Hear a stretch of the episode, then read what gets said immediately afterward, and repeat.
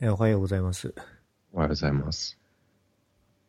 英検の結果はどうなんですか？英検準1級。準1級。まあ、一次試験は、まあ、ギリギリで合格しました。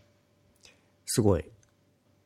自分は、えっ、と、いつの回だか忘れたけど、受けて、一次試験で、ボーダーより下だったので、二次試験に進めずでしたけど、うんうんうん。これ一次試験も余裕でした？スコア的には。いや、余裕じゃ、スコア的には余裕じゃなかったですね。結構ギリギリな感じかな？これ。そうですね。あの、なんだ。自分的には、ライティングが一番できないと思ってたんで、あの、まあ、リーディングとライティングって同じ、なんだ、時間制限内で解くんで、まあ、順番はどっちからでもいいんですよね。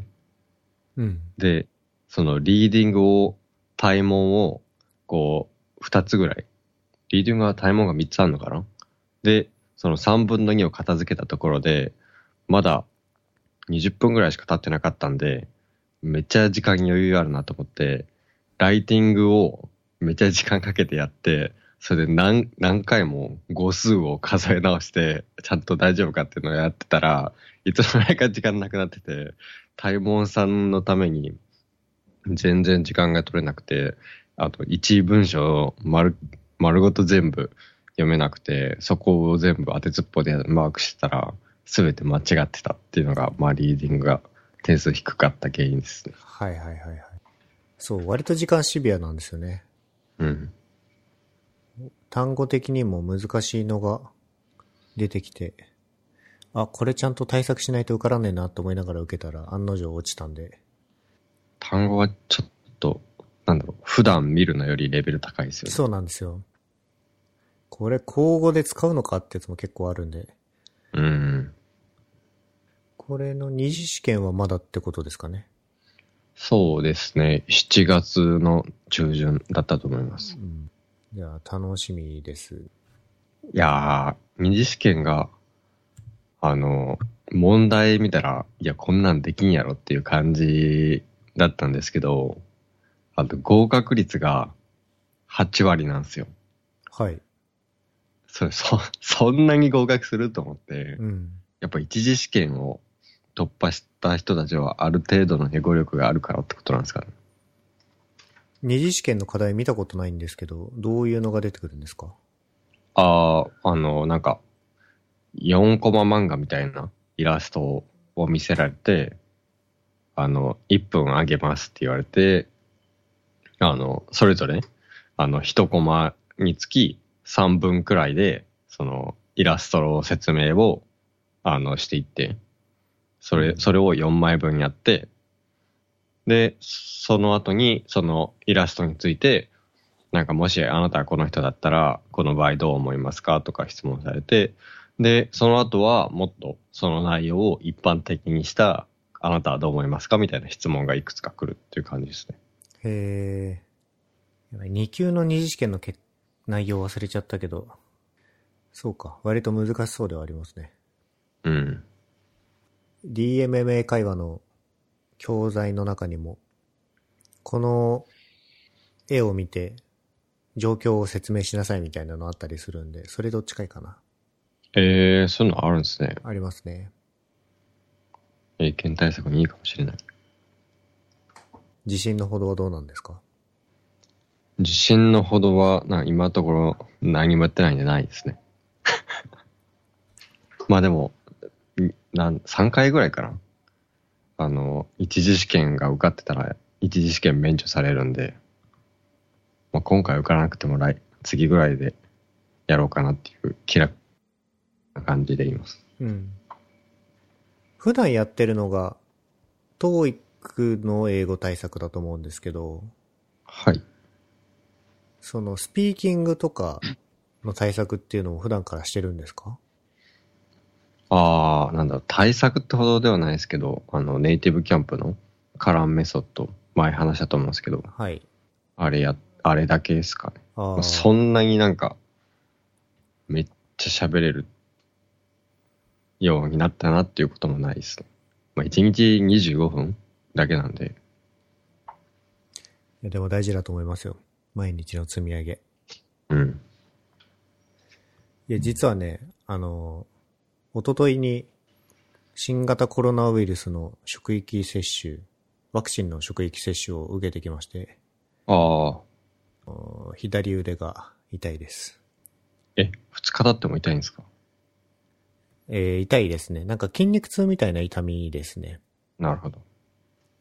てか筋肉痛です、これ多分。なんか打った瞬間は、その筋肉注射なんで、痺れとかがあったんですけど、うんうん。で、その直後とかは、こういう鈍い痛みは続いてなくて、で、一日明けてから、左上の、左腕の感覚がこう、徐々に筋肉痛みたいになってきて、うんうんで、。よくこう、ワクチン受け、ワクチンの接種した人が言うのが、腕が上がらなくなるみたいな。ことを言ってるんですけど、まあ、腕が上がらないほどじゃないけど、確かにその筋肉痛のような痛みで腕が上がりにくいっていうことは理解できますね。うん。幸い、副反応とかの影響はそんなになくて、なんか中には頭痛が出る人とかもいると思う。うん。そういうのはなかったですね。てか今のところないですね。なるほど。ワクチンの接種を受ける予定はありますか？あ、明日受けます。お、火曜日。会社で。会社で。オフィスに行くのも久々なんじゃないですか？そうっすね。だいぶ1年以上、2月から行ってないんで、去年の。だいぶ久しぶりな気はしますね。なんかそういう、なんだろう、副反応というか、あったら、あ怖い、怖いというか、あれだから、あの、夫婦で受けるときは別の日にずらした方がいいよっていうのを予約してから他の人に言われたっていう。はいはいはい。で同じ日の同じ時間にしてしまったんで、どっちとも来たらもう終了です。注射された後に、なんか休憩スペースみたいなところに通されて、うんそこで15分休んでから、まあ、各々の行動に戻ってくださいみたいな流れがあるんですよ。うん。多分そのスペースの意味って、副反応が出る人を、こう、確認するためだと思うので、まあ15分、最初の15分で、一定のそのリスクヘッジができるってことなんじゃないかなと思ってます。うんうんうん。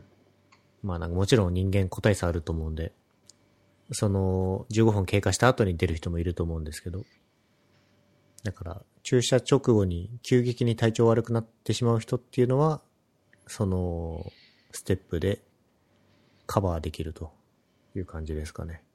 なるほど。最近の生活はどうなんでしょう？最近の生活。相変わらず英語を毎日勉強して、お家に戻って仕事してって感じですか？ああ、なんか英語は最近というか、な少し前から、なんだろうな、その問題集をがっつり勉強するみたいのは、だんだんこう薄れてきて、なんか基本的に英検準1級1級の単語を回すみたいな感じでやってるんですけど、で、その TOEIC の勉強は何月かな ?4 月ぐらいからそんなにしなくなって、でも、あの、6月までは、 TOEIC が申し込んでたんで、ずっと受けてはいたんですよね。うん。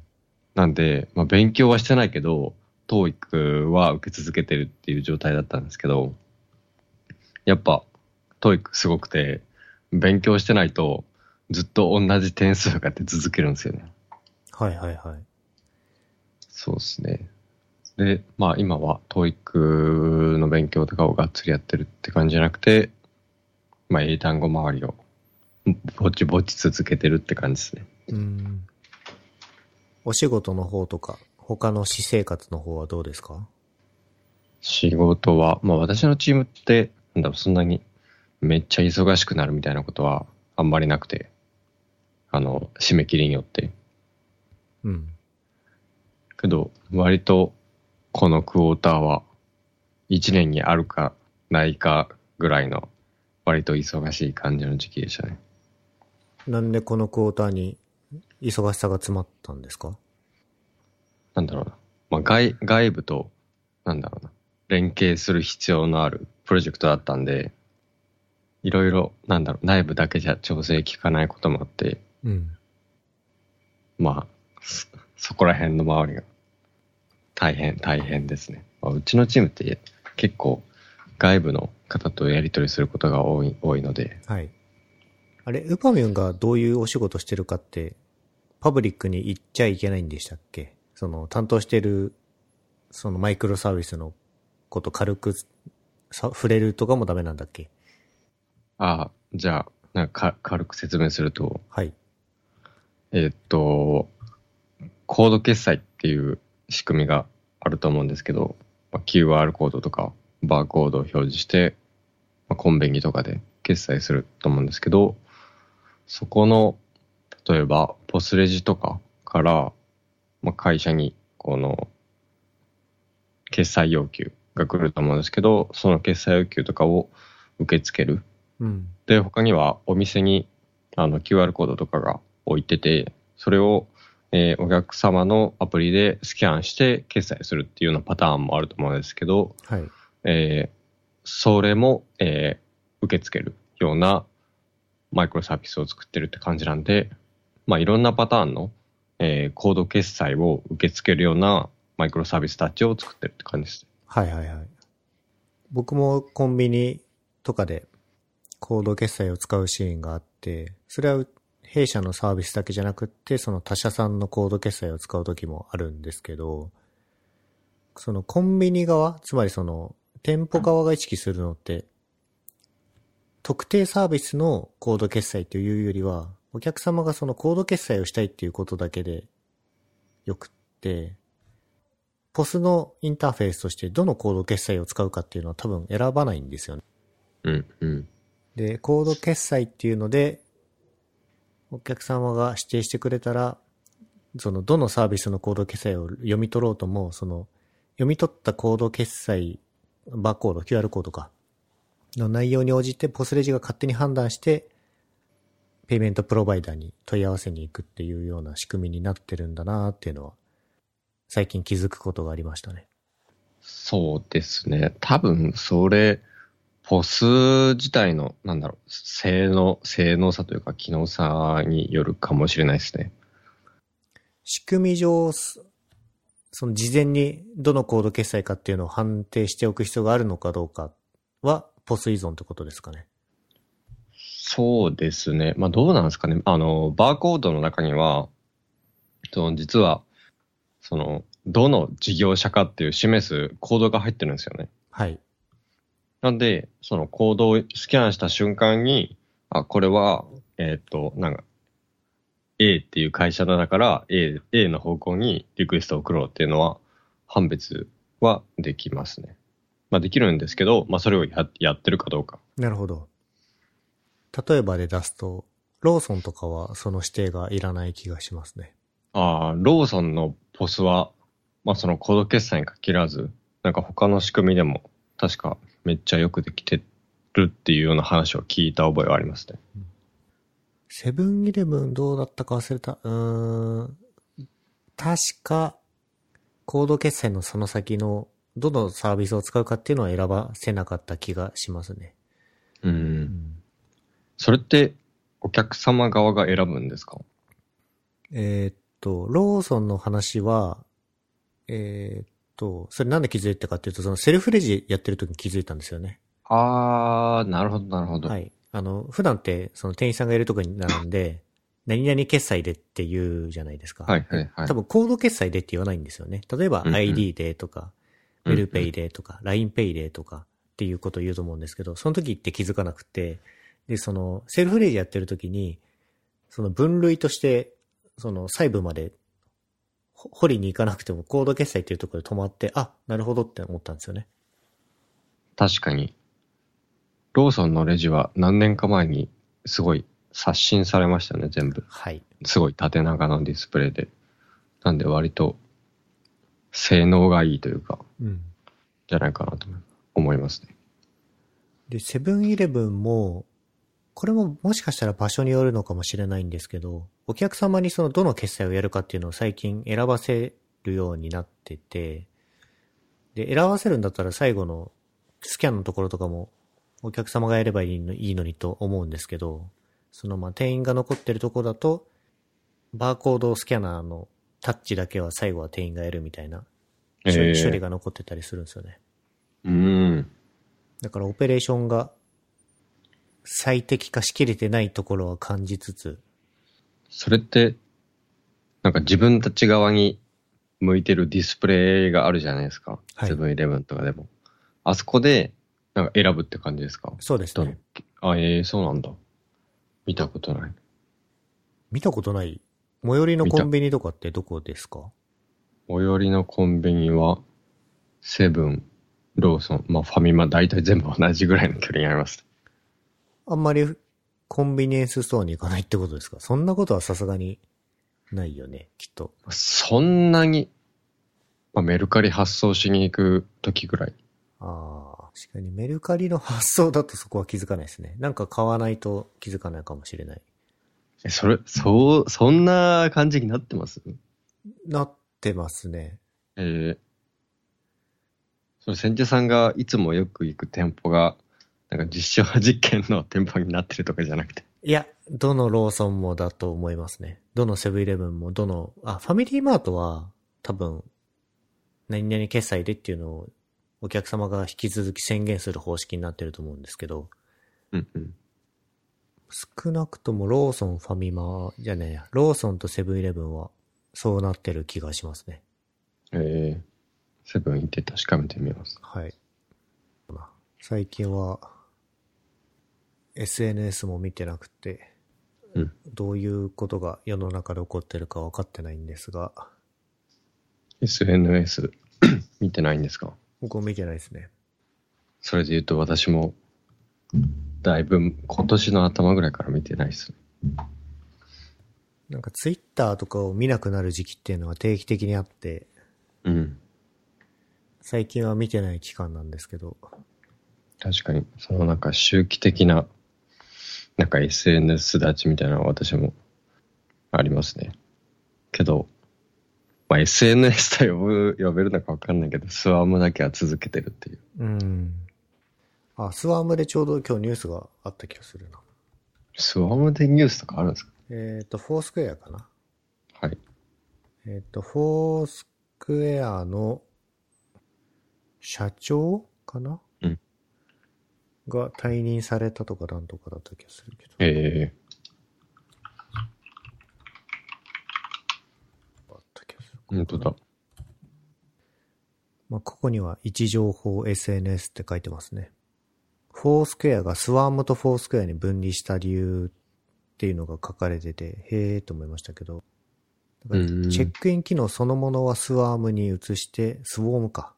スウォームに移して、その、位置情報とかの管理とか、サードパーティーへの API 提供とかはフォースクエアにっていう感じで責任を分離したっていうことがここに書かれてますね。で売上とかも、まあ主にフォースクエアの API 提供だと思いますけど、これで儲けてるみたい。2020年は年間110億円以上の売り上げを計上してるって、これすごいですね。すごい。同じ会社に12年も勤めてきて、12年は長いですね。まあ、こう、違うチャンスを選ぼうっていうのが今回の話じゃないでしょうか。なるほど。ウパミュンとか、今の会社に入ってどのぐらい経ちますっけ？えー、18年の4月なんで、今何年でしたっけ？三丸、3年とちょっと。?3 年3ヶ月ぐらいか。あれ、ほぼ、千茶さんと同じぐらいじゃないでしたっけ？そうね、今聞いてて思ったけどそうですね。僕は、ね、2018の3月なんで、3年3ヶ月でこれを思うかどうかはさておき、こっからまたもう9年働いたらさすがに秋は来るかもしれないですね。9年はやばいっすね。か外から見てると、なんかあんま、あんまりなんかバンバン新機能開発とかが走ってるようには見えないので、何やってるんですかね。そうですね。フォースクエア側の広告周りの改善とかがあるのか確かにね。そもそも会社の規模がどのぐらいなんでしょうね、フォースクエアって。うん。ちゃんと続いてるのがすごいですね。うん。なんか、数年前、なんかスマートフォンが、なんかようやく認知されてきた時って、なんかフォースクエア以外にもいろいろありましたよね。位置情報。なんかこのチェックインするみたいなアプリって。全部いなくなってったけど。例えば何がありましたっけ？と、なんだっけ、ロ、ロコ、ロケタッチへえ。ロケタッチですね。ライン、ライブドア、LINE がやってたのかな。日本版フォースクエアみたいな。うん。こういうのってサービス終了されると、なんだろう、まあ、困るというか、長く蓄積していくことに、なんだろう、自分は意味があると思ってるんで、うん。数年で終了されたら困ります。そうね。まあ別に会社も終了したくて終了してるとは思わないけど、うん。まあ利用者としてはね、ログ、ログはまあ位置情報に限らず貯めてなんぼなところもあると思うんで、うん。フォースクエアも確かにすごいね、その世界中の利用者の位置情報をしこたま溜まってる状態でしょうから、うん。まさにこうデータサイエンスっていう意味だと、使い道はいくらでもありそうですよね。確かに。他になんか、わざわざ利利用者が、今自分がどこにいるかっていう位置を知らせ続けるのって、まあ、そんなないっすよね。うん。なんか Google とかも、その Android デバイスの利用者の位置情報を取ってたりするとは思うんですけど、こうフォースクエアのようにサードには提供してないと思うんですよね。多分自社の広告には使ってると思うんですけど。うん。なのでちょっと用途は違えど、近い、近しいデータは取ってそうですね。まあ、あの、アンドロイドの、あの、Google マップに、あの、なんだっけ。こう自分が何時にどこにいたかみたいなの出してくれる機能があると思うんですけど、はい。タイムラインだったかな。はいはい。あれは会社に、あの、通勤してた頃は、例えばその日の、あの、勤怠を、あの、忘れてたみたいな時は、その、Google マップのタイムライン見ると、いつ会社に来て、いつ会社から出たかっていうのが見えてたんで、あれは便利でしたね。で、いいね、それ。うん。ああ。ランニングはどうですか、ランニング。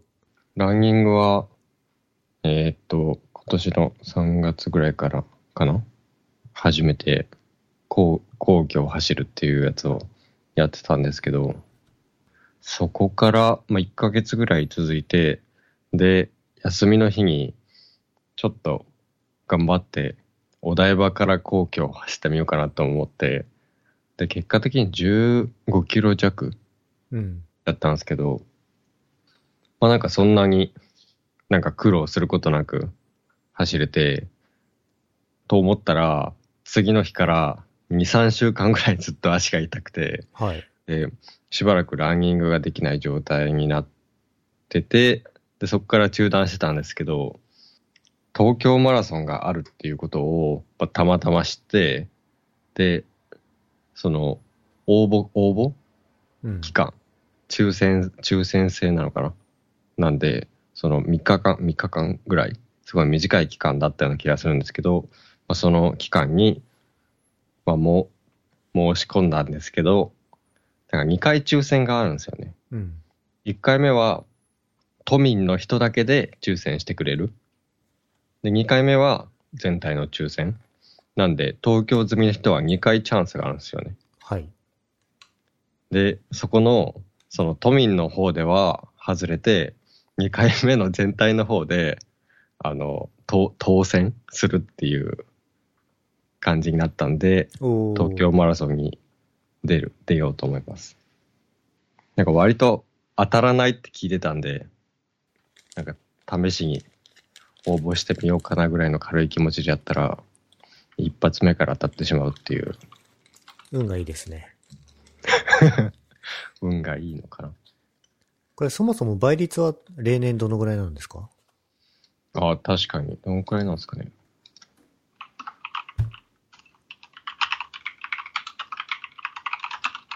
東京マラソン倍率。だいたい12、12、11ぐらいですね。それはそ12倍の、11倍。都民の抽選と全体の抽選含めて合計して10%ってことですかね。そうですね。多分一般抽選の倍率しか書いてないんで、多分そんな感じですかね。ああまあ、10分の1なら、まあ、ワンチャンっていう感じはするけど、10年に1回って考えるとね、今受けるのと10年後受けるので意味が違うと思うので、確かに確かに。ラッキーかもしれないですね。うん。なんか、2008年は5倍とかだったらしいんで、だんだんず ずっと上がってきてますね。これ、東京マラソンの申し込みとかも結構高いじゃないですか。いや、びっくりしました。今年はさらに高いんですよね。あ、そうなんですかいくらだったあんですか？の、まず、参加費が、これは多分例年と同じかなと思うんですけど、16,500円。はい。で、えっと、さらに今年は、あの、PCR 検査費が必要で、6800円が必要。はい。で、それでもう、いくらだ ?2 万さ3000、4000とかになるんですよね。で、そこから T シャツ欲しい人は、さらに4620円の T シャツを買ってっていう感じなんで、まあ3万弱ぐらいになる。まあもちろんランニングにモチベーションある人は、こう東京マラソンに出れたっていう事実はとてもこうメモリアルだと思うんですけど、ランニングっていう行為自体はそんなにお金がかかることじゃないはずなのに、こういったこう、コミュニティが成り立ってるのは、こう人気のた高さが伺い知れますね。すごいっすよね。うん。で、これで、さっきの T シャツとかのノベルティもそうだし、多分ランニングで完走できた事実と、まあ、例えば症状とか来るのかな？メダルかわかんないけど、ああ、どうなんですかね。そういうのがあるとまた、次なるモチベーションになるんでしょうね。なんかその、記念新聞みたいなのも980円で買えて、はい。記念新聞を買うと、その、乾燥した翌月とかにそれが送られてきて、その新聞の一面に、あの、自分の名前とタイムが入って、その写写真付きで新聞っぽく送られてくるっていうのがありましたね。へえ。それはなんか、いいね。自分専用に加工してくれるってことですよね。あ、そうですね。へえ。あれ？その東京マラソンの本番はいつなんですか？えっと、10月17日ですね。こう、3ヶ月？余りの準備期間があると思うんですけど、ちょっとコロナウイルスにも気をつけつつ、はい。準備頑張ってください。はい。頑張ります。はい。はい。えーと、じゃあ今日は、あの、6月駆け込みでしたけど、ウパミュンはいでした。ありがとうごはい、ざいました。ありがとうございました。ありがとうございました。は